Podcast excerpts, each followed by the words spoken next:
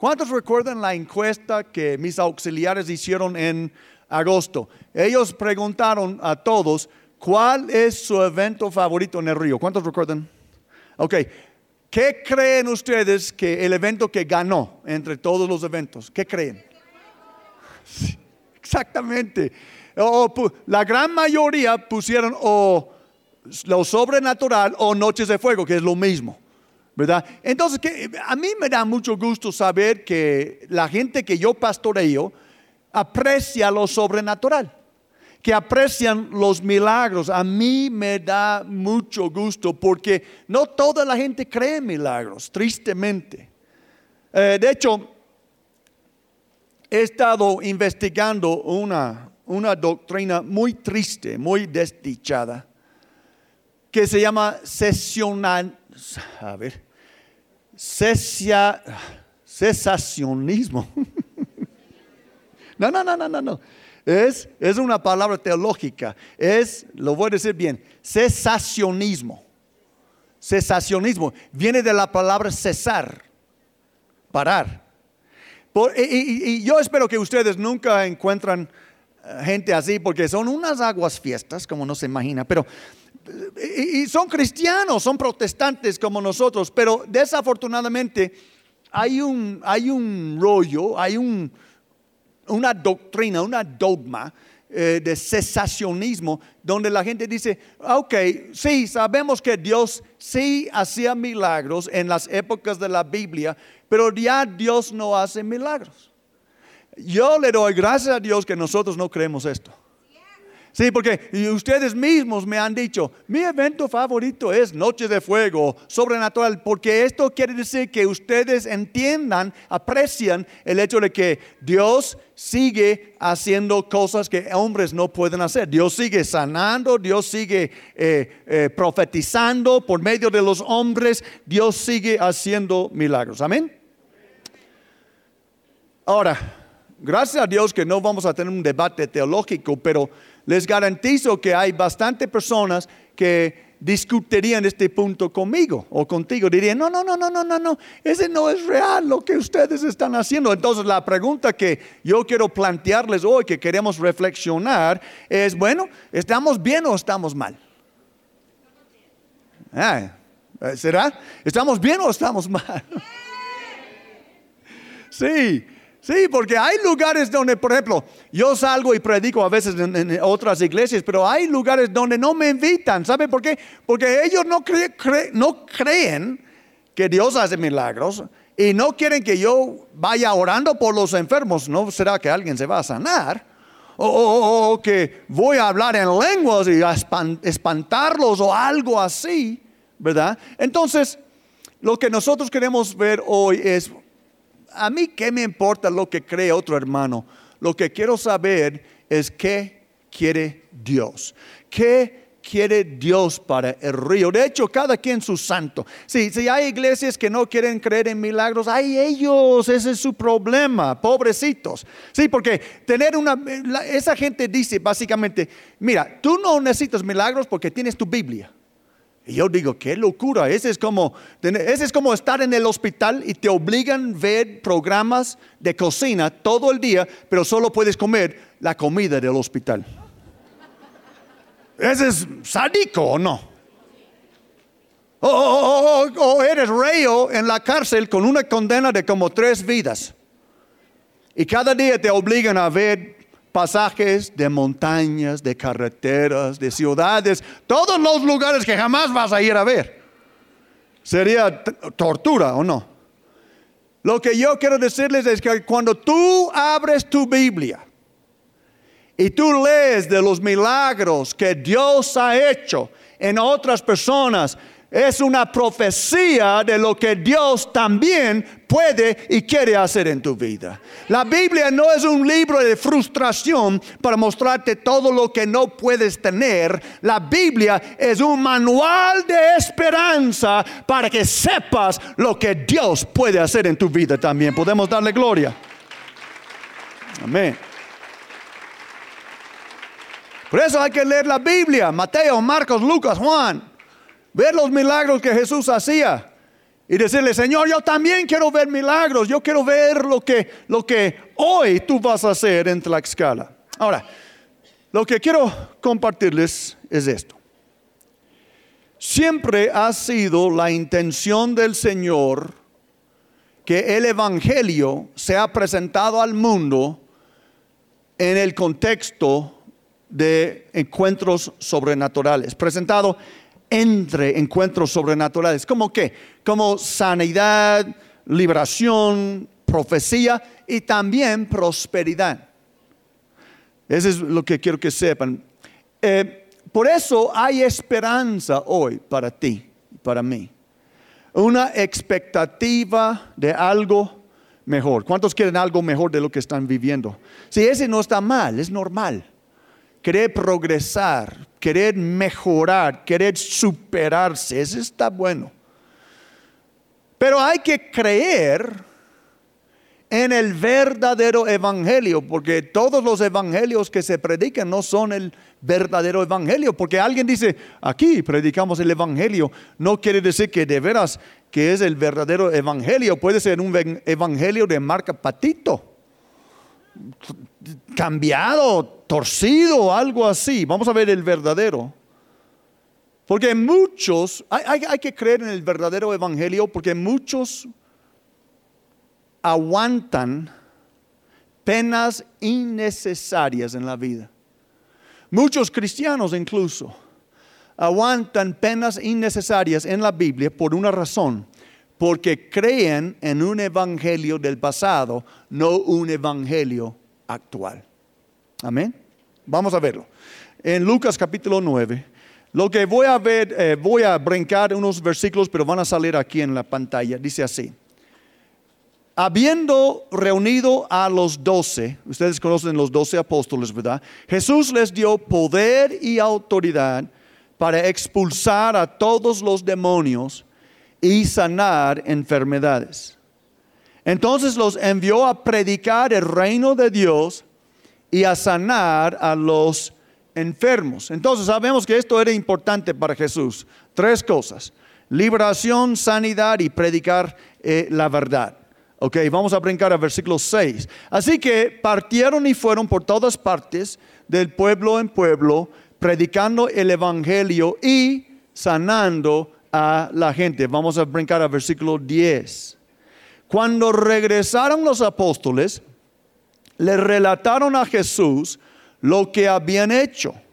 Él se, los llevó consigo y se retiraron solos a un pueblo llamado Bethsaida pero la gente se enteró y los siguió. Él los recibió y les habló del reino de Dios. También sanó a los que lo necesitaban. Sí, gracias a Dios que Jesús nos dijo, tienen el Antiguo Testamento, aguanten sus enfermedades. Gracias a Dios que Jesús nos dijo, no necesitan milagros, tienen la Biblia. Ellos tenían una Biblia inspirada, el Torah. Sí, Gracias a Dios que Jesús nos dijo, no necesitan ser librados de esos demonios, tienen su Biblia. No, es que tienen su Biblia y también el Espíritu está conmigo para haya milagros. Eso es lo que Jesús les mostró. ¿Están conmigo? Al atardecer se le acercaron los doce y le dijeron, despide a la gente que vaya y a buscar alojamiento y comida en los campos y pueblos cercanos, pues donde estamos no hay nada. Y miren lo que Jesús dice, denles ustedes mismos de comer, les dijo Jesús. No tenemos más que cinco panes y dos pescados, a menos que vayamos a comprar comida para toda esta gente, objetaron ellos, porque había allí unos cinco mil hombres, no incluyendo las mujeres y los niños. Pero Jesús dijo a sus discípulos, hagan que se sientan en grupos como de 50 cada uno. Así lo hicieron los discípulos y se sentaron todos. Entonces Jesús tomó los cinco panes y los dos pescados y mirando al cielo los bendijo. Luego los partió y se los dio a, sus, a los discípulos para que se les repartieron a la gente. Todos comieron hasta quedar satisfecho, satisfechos y de los pedazos que sobraron se recogieron cuánto? Doce canastas. Amén. Señor, gracias por tu palabra. Ah, qué milagro.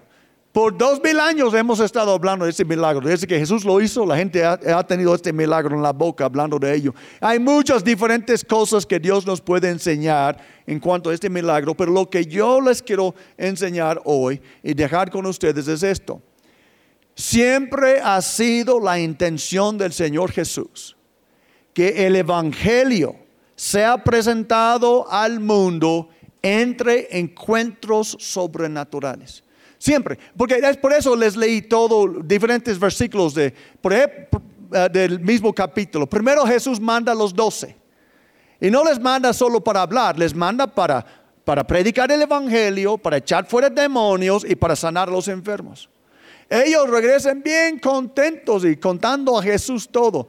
Jesús les lleva con él y iban a tomar al amor un descanso, pero la gente los encontró y viene. Jesús comienza a sanar los enfermos y a predicar el Evangelio. ¿Ven el patrón?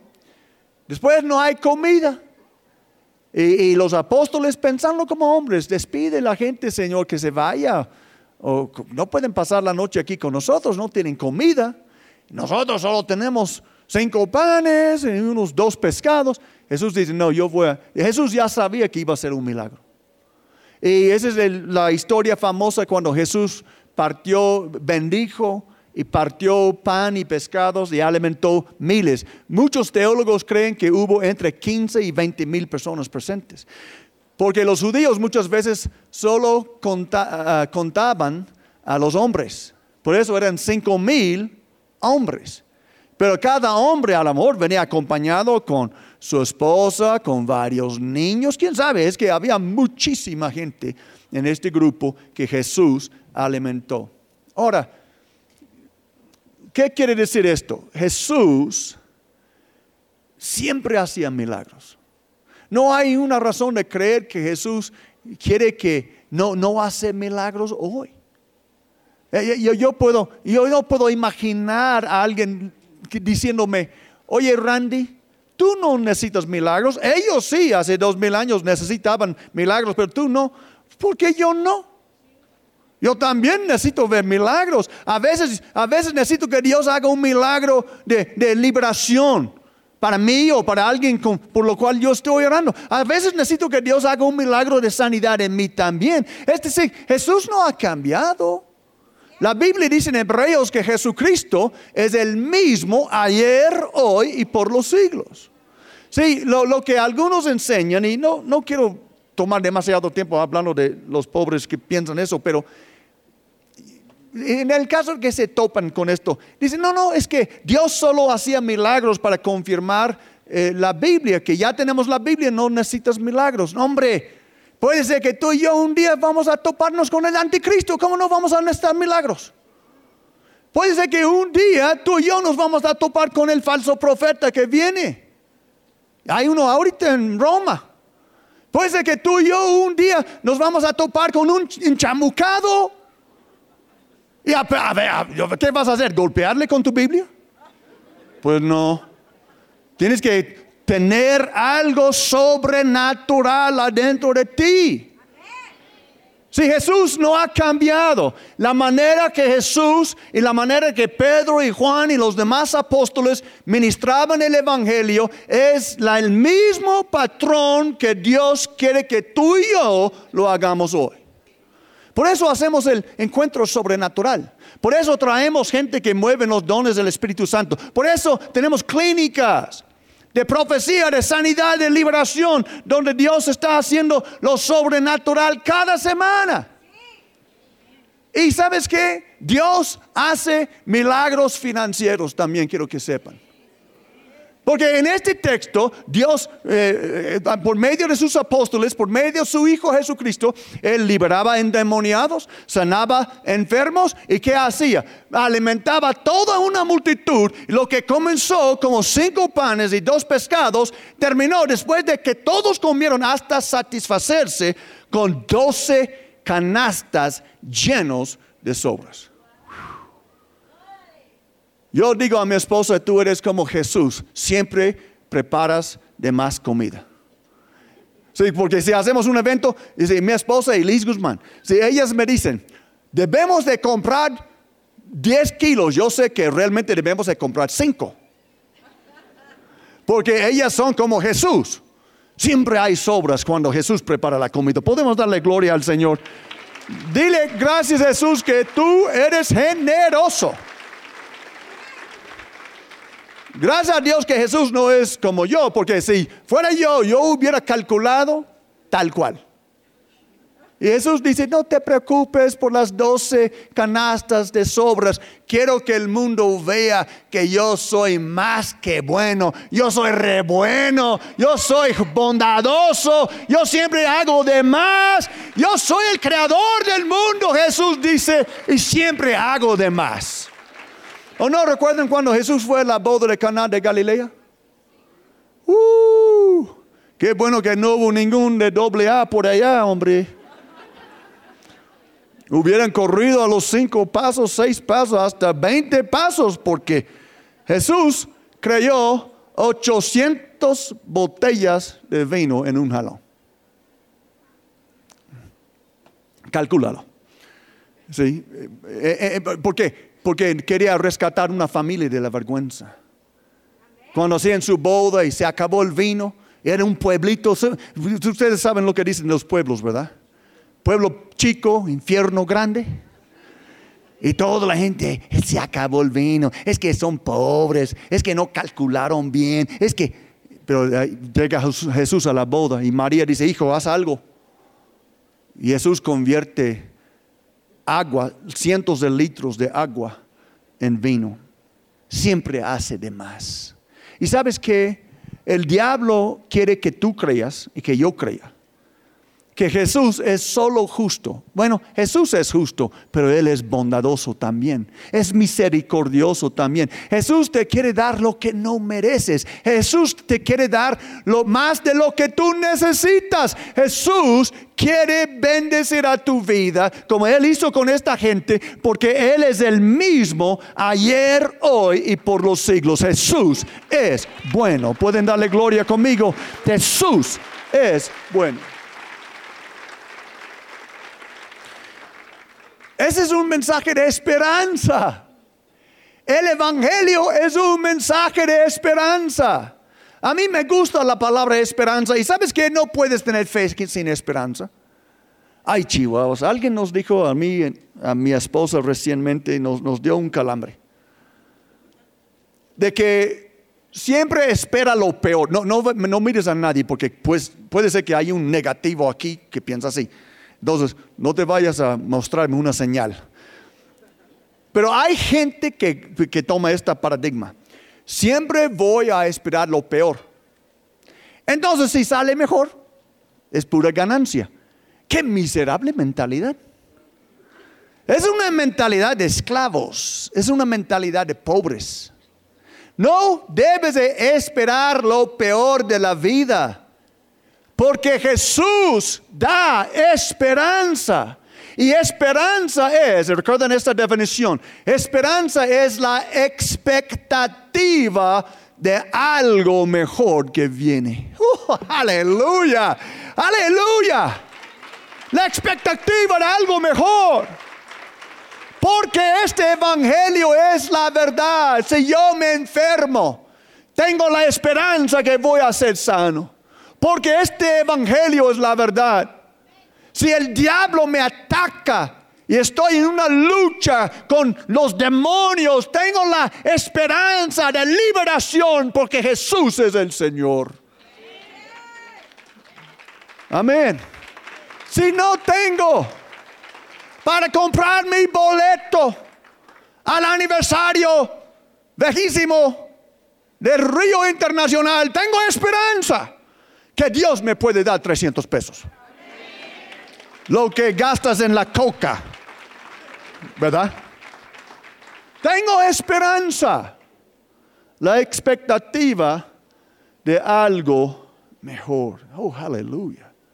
La expectativa de algo mejor. Yo, yo estaba escuchando una, una autora que estaba entrevistando a un señor como de mi edad y este, y en la entrevista que tenían, el Señor le dijo, yo veo cada día con esperanza. Yo espero lo bueno, porque es lo que prometí a mi esposa cuando ella murió.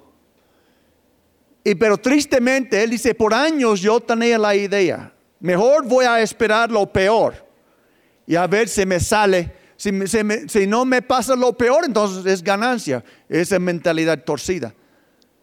Y él dice, y nunca pude disfrutar completamente nada con mi esposa. Es decir, que si tú estás esperando que te vaya como le va al mundo, ¿cómo vas a disfrutar la vida? Es como hablamos hace poco, yo hablé de que unos no pueden disfrutar los ricos frijoles de, olla que tienen porque están preocupados por el bistec que no tienen.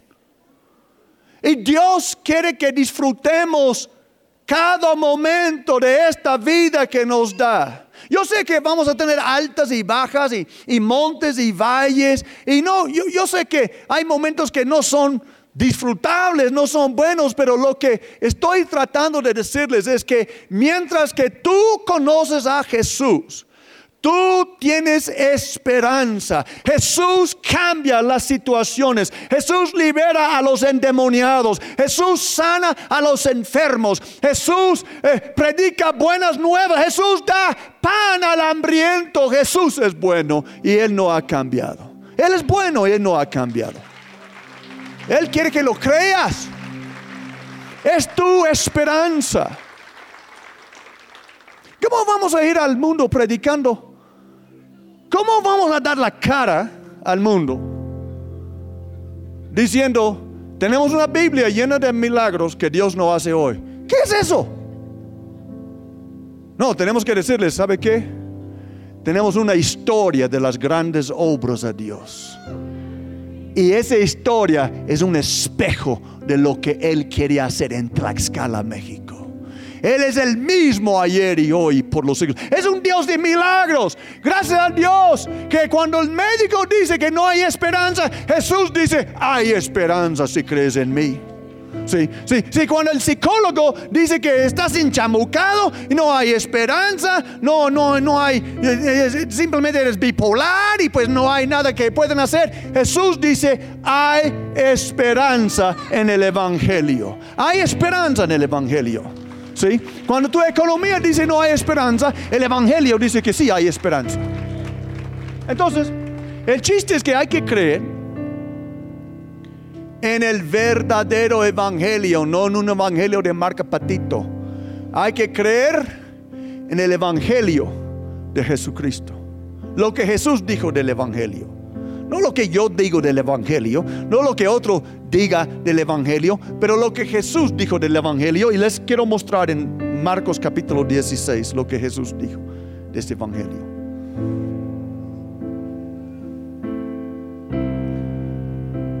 Jesús dijo a sus discípulos después de su resurrección, antes de la ascensión, Él dijo, vayan por todo el mundo y anuncien las buenas nuevas a toda criatura. El que crea y sea bautizado será salvo, pero el que no crea será condenado. Esas señales acompañarán a los que crean. En mi nombre expulsarán demonios, lo mismo como Jesús hacía antes. Hablarán en nuevas lenguas Tomarán en sus manos serpientes.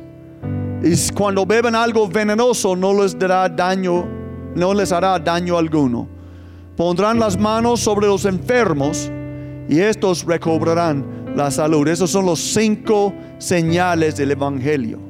Ahora, no tengo tiempo de profundizar mucho en estos cinco señales, pero porque algunos yo creo que son metafóricos o metafóricas. Pero lo que sí podemos decir a grandes rasgos es esto.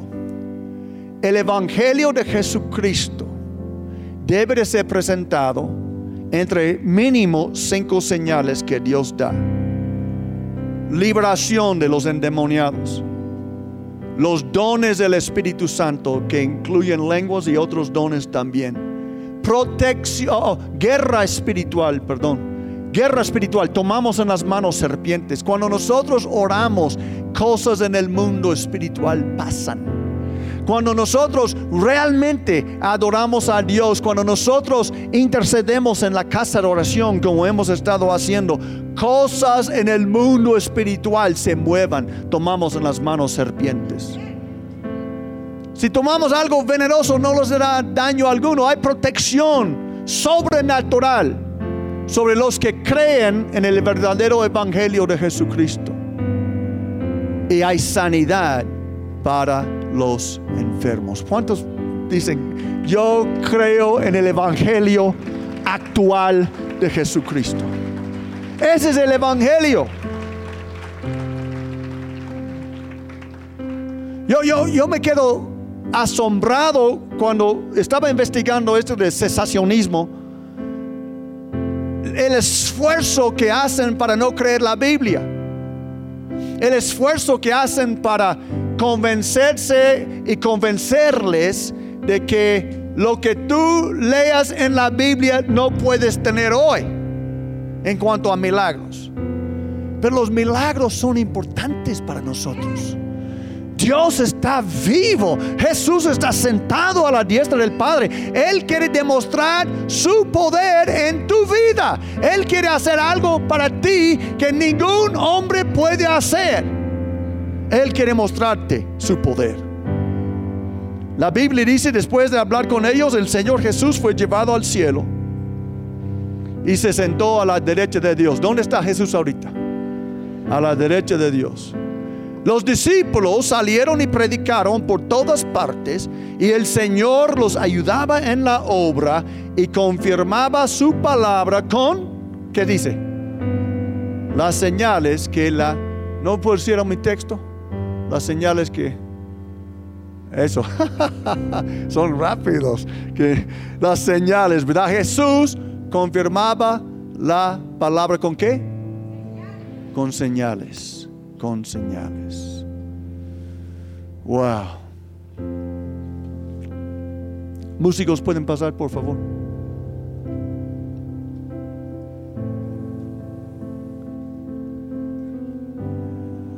Con señales.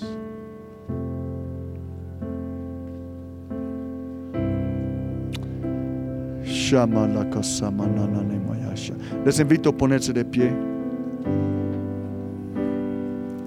Shapakasa mananaya shatamayasa.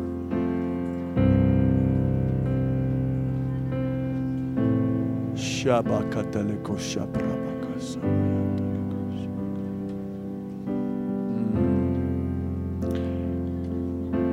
Ven Espíritu Santo.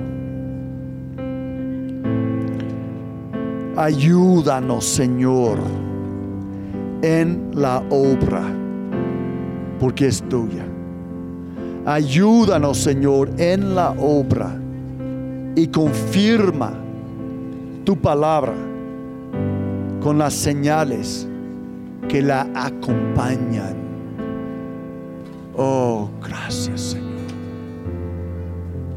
Confirma tu palabra.